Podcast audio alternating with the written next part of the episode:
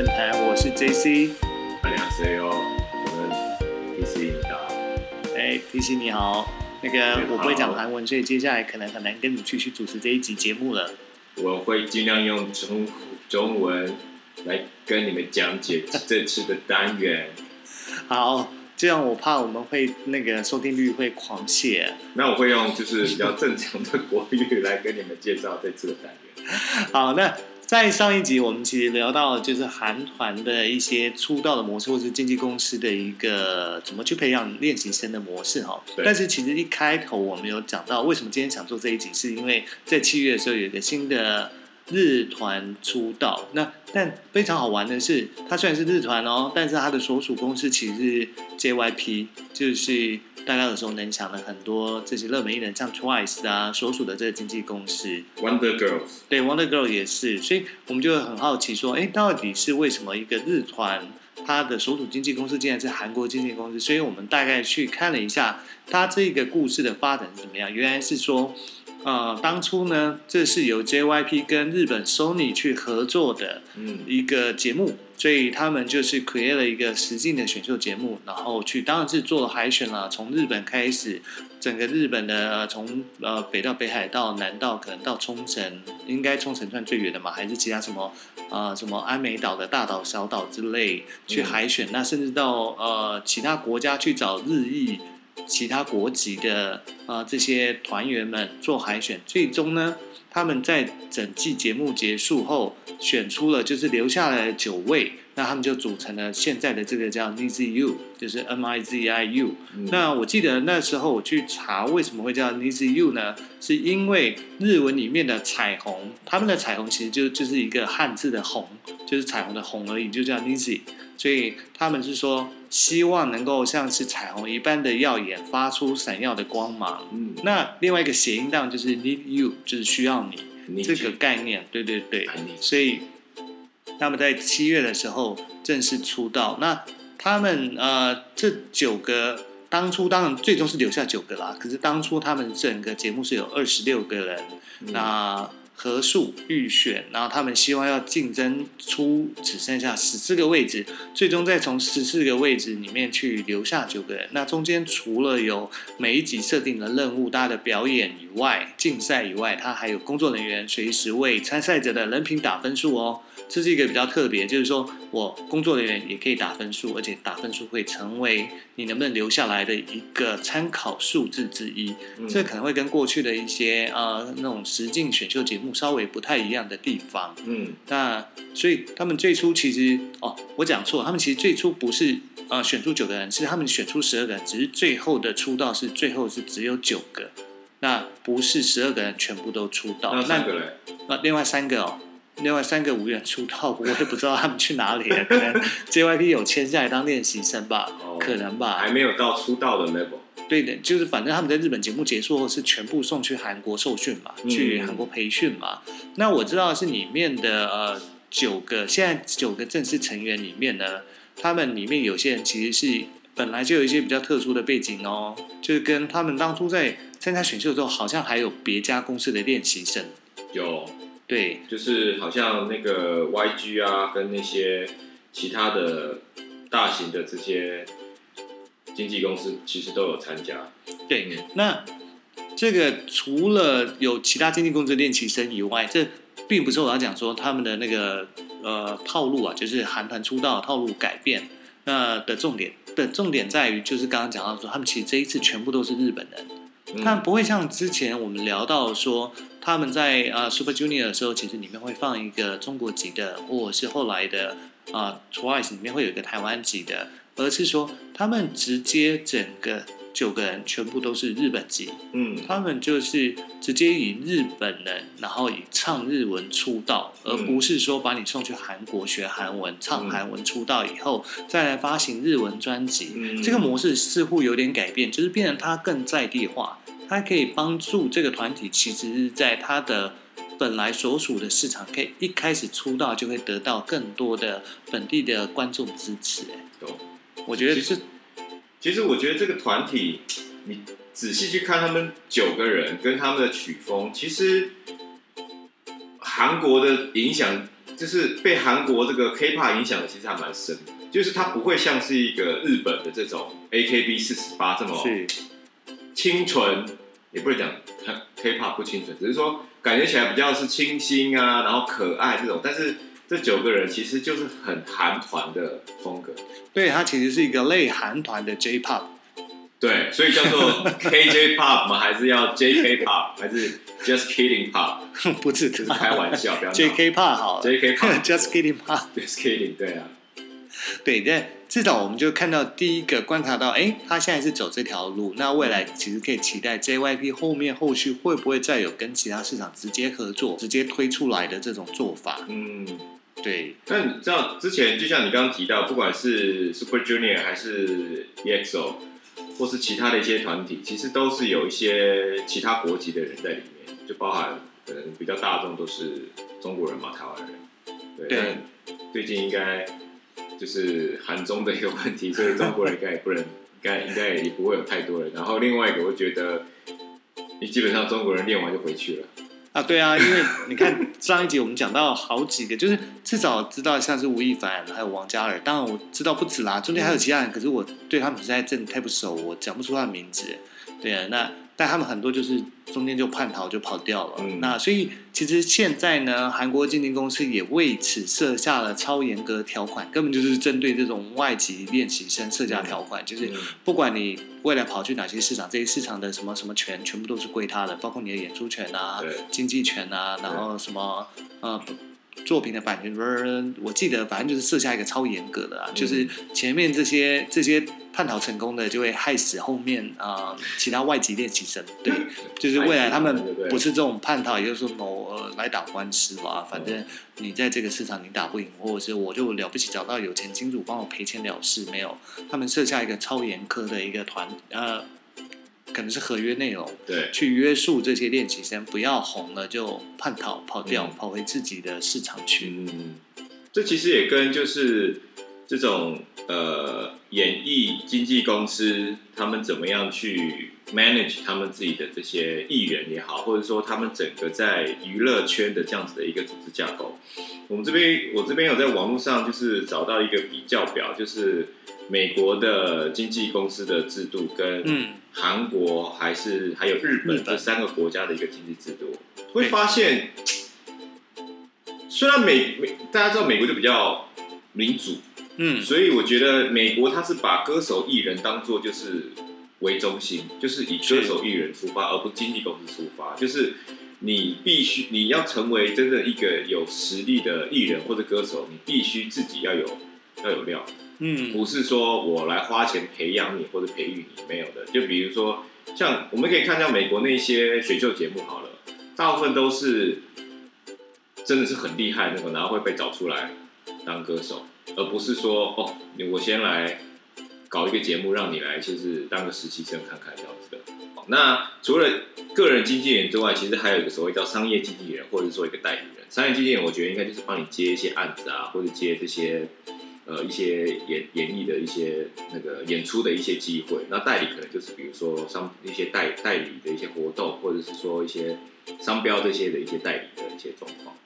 嗯，像我记得我很久以前在看一部美剧啊，是呃印象是 HBO 拍的啦，是非常久以前，大概是零四年到一一年之间拍了，应该有八季之长的一部美剧，它叫做《Entourage》。它其实台湾叫翻译好像叫做《我家也有大明星》，还是大明星小跟班，忘了，反正就是其中一个名字了。那他在后来呢，前几年也卖给韩国版权，那韩国也拍了翻拍了这个叫做《明星伙伴》。那他其实里面演呢，就是演一个主角是设定是好莱坞的大明星，然后有一个已经过气不红的哥哥，还有一个小跟班，然后还有一个经纪人，都是呃跟在他身边的。那这里面我记得他就是演到说，他当然有所属的经纪公司，可是那个经纪人是这个明星这个男主角他所自己去聘请的，而不是经纪公司害而来陪在他身边帮他去处理这些事情、谈条件的。而且我一直记得在里面呢，好几集都有发生过那个经纪人跟经纪公司的老板，嗯呃，在对抗。那哦我那时候在看的时候，我就是觉得好纳闷，为什么经纪人不是应该是跟经纪公司站在同一条线上的嘛？怎么会嗯反而是两个是之间在对抗的？嗯，就是经纪人会去谈一些合作条件，可是经纪公司他有时候就会有意见啊，不想让他接这个，不想让他想要他接另外一个，可是经纪人就会跳出来，所以我那时候就觉得，哎，好好玩哦，就是嗯。美国的商业经济好像跟我想象中的不太一样。对，那甚至是后来阿汤哥他有一部呃电影，但他讲的是运动经纪公司，哦，对他嗯。好像也是看到说，哎、他是个人经纪人，嗯。然后去签那个运动球员啊，嗯再去跟其他的经纪公司抢人啊、对。抗啊，对后来什么等等，就会发现说，好像美国的经济制度跟我想象中，或者是台湾，我知道台湾的经济制度不太一样。对，其实美国其实比较是以艺人本身的才华为主了，然后也是比较像是艺人经纪公司这样子的一个规模。那这样子的话，在那个艺人本身能发挥的能力跟能发挥的角色，其实是相较于就是这种韩国或者日本来讲是差很多。然后，但是我现在看到是，你你虽然美国就是你艺人本身是比较有主导权的，但是很多的开销跟花费其实是艺人自己要承担的。所以，如果你一个艺人你有才华，你其实没那个钱的话，当然我不知道会不会有 sponsor，会不会有金主嗯，去投资你，比如说唱片的唱片的一些就是制作啊，或是一些拍什么宣传，是不是有金主在后面？当然，当然不就是不是经纪公司，就是有没有金主在后面支持你这样的一些的一些开销。那相较于日本来讲，就会是纯经纪公司呃主导，然后你嗯基本上就是他的员工啦。讲白了，他如果你是在实习生阶段或者刚进来阶段，你就是被你被赋予就是给月薪。对，对，然后也不会所谓的，当然，如果你还没有任何的演出，你当然不用任何的抽成。那抽成也要看你到底是不是大咖的。是，那韩国其实就在于介于中间，就是艺人跟公司其实是一半一半去分润的。嗯，对，那分润的这个概念其实就看就就取取决于经纪公司它本身怎么跟你谈。嗯，对，然后现在很多经纪呃韩国的经纪公司跟一些艺人也慢慢的自己跳出来，就是脱脱离大型的经纪公司这样的规模，自己做一个艺人经纪公司，其实也是有的，是也蛮多的。然后就可能就像比如说你讲像，当然我不知道 G G 他们那个 Sony 是不是有自己要要有自己要做这件事情，但是你可以看说，如果跳离整个团体的这样子的一个氛围里面，其实自己的才华才会被展现出来。对，那其实你这样讲，我就想到当初少时他们最早最早也是有人先脱团嘛，嗯，然后他其实就去发展自己的什么服装事业啊，哦什么等等等。对啊，对啊啊，但是呢，他还是会不时的来台湾办他的歌友见面会，也是很妙，还是有一票他的支持粉丝。可是那个可能就是在于说，我觉得就跟为什么之前聊到说会有一些呃，像是吴亦凡这些，他们为什么会脱会脱逃原来的经纪公司，一定是在于说可能是在抽成上面，对还是。呃，薪资结构的拆论上面，他会嗯。觉得说，哎、我这么红了，嗯。可是我却只收到这样的收益，对啊。他有一些想法跟意见，所以他才会自己跑回去，自己去单独发行他的一些唱片也好啊，嗯。或是规划也好啊。而且他其实不是最早吧，最早也是 Super Junior 里面有人先跑回去嘛，可是我也忘记他的名字。对，对韩团真的是太不熟。嗯，但因为刚刚讲讲，我就想到，对对啊，日本像日本大家知道最熟悉其实就是杰尼斯嘛，对杰尼斯事务所。那它里面最有名，大家最记得最深的，应该就是木村拓哉，当然就是他们的当家的呃艺人之一。目前啊，我讲的是现一在啊哥一哥，对对对，那但在木村拓哉之前，他也是一个团体啊，那他们也是一个日本团体，一个当年的日本的偶像团体嘛。嗯对，就你看，糟糕，我们对日本的那个流行文化 J-pop 有多不熟，不熟到已经都忘了木村拓哉所所属的那个男团的名字。对，但反正他们也曾经是闹过分家嘛，现在好像真的是就是有的人离开杰尼斯。对，那但在更早之前，我记得啊，反而是这么早的，我反而会记得这少年队。嗯少年队也是杰尼斯，他们其实一直以来就是以这些有点像是学长学姐赚了很多薪水，就是你刚刚讲的。嗯那他的收入就呃事务所会拿走比较大部分，可是他把每一个艺人的等级按照你的贡献跟等级去做嗯不同的规划，懂那就是用月薪制，嗯。就是上面的红的赚得多的当然拿得多啊，对，那下面不红的你至少有基本月薪，嗯。可以让你去勉强支撑你的生活，嗯。一直到你自己放弃或者是事务所放弃你为止之类的，所以对。好像真的看起来，韩国、日本、嗯美国他们的一个经济商业制度都不太一样。嗯相对台湾，呃，好像比较会类似，像是介在韩国跟日本中间的这种经济制度，但是跟美国的确是差很多。对就是一样，都是以公司为主，而不是以艺人为主。嗯，所以像美国，像你讲那个，才才会有牵涉到中间可能还有律师啊，对然后会有经纪公司，然后办演唱会又是另外一个代理商，对，一个 agency 的一个概念，其实那个线是分得很开的。嗯，他要做什么事情，发唱片，他要跟唱片公司合作；对他要演戏，可能就是、嗯呃经纪人去谈，对啊。对之类的。那就是每个权利其实是分得很开。但这种艺人经纪公司以美国这个模式的话，就是你毕毕竟背后少了这些大的金主跟资源，其实在宣传上面其实也会看到很好像过往蛮多的一些欧美的电影也有在讲说这种心理历程，你知道，就是不是说你想要马上发片就会一炮而红，就是没有人知道你啊。但是这种大的经纪公司，它就很多资源，不管是在社交媒体啊，或者说在这种宣传跟电视台的电广播电台的这种资源，其实就多非常的多。对啊，因为这就很像我们现在在做的事情啊。嗯我们其实每一个呃品牌的产品新上市的时候，它一定会有一个很缜密的计划嘛。它不可能说我今天是有个东西，我自己去上呃募资平台就这样上市了，没有。嗯就算上募资平台，也没你想象那么简单。对啊，它也是需要拍一些宣传影片，它甚至嗯需要做一些广告投放。嗯，等等等。那但这个今天募资平台不是我们的重点，所以我们不多讲。但我们比喻比喻一个艺人像一个商品一样，所以像一个品牌，它通常会有哪些配合？它会有公关公司，嗯它会有广告公司，它会有媒体代理公司。嗯。它会有这三个不同领域的专业公司来帮他规划他的媒体的曝光，嗯，然后内容，然后做一些新闻的操作，对，那再去衍生到不同的你后来最终在市场上看到的电视广告、户外广告，嗯。那网络上面的口碑，网络上面找了一些网红、嗯。模特，或是甚至艺人